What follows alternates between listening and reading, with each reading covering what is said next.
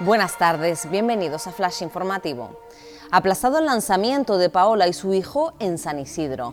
La presión ejercida por parte de los vecinos desde primera hora ha hecho posible que se fije una nueva fecha, en concreto el 28 de abril. Efectivos de la Guardia Civil, además de la autoridad judicial, se personarán en el lugar, pero en ningún momento pudieron acceder al interior de la vivienda.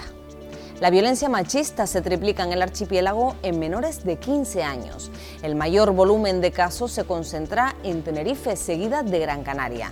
Respecto al año pasado, el número de llamadas al servicio del 112 por situaciones de presunto maltrato aumentó en todas las islas.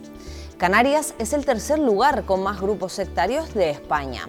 El delegado de la Red de Prevención del Sectarismo y Abuso de Debilidad de las Islas, Manuel Pérez, explica que estos colectivos producen daños psicológicos y psiquiátricos, con especial violencia hacia las mujeres. El presidente del Cabildo pidió ayer al consejero de Sanidad que diera a conocer la fecha de ampliación del Hospital del Sur. Pedro Martín exige acelerar el proyecto y concretar los plazos lo antes posible para ejecutar las obras. Los alcaldes del Sur se muestran satisfechos con el anuncio de Blas Trujillo, aunque piden agilidad en los trámites. Más noticias en.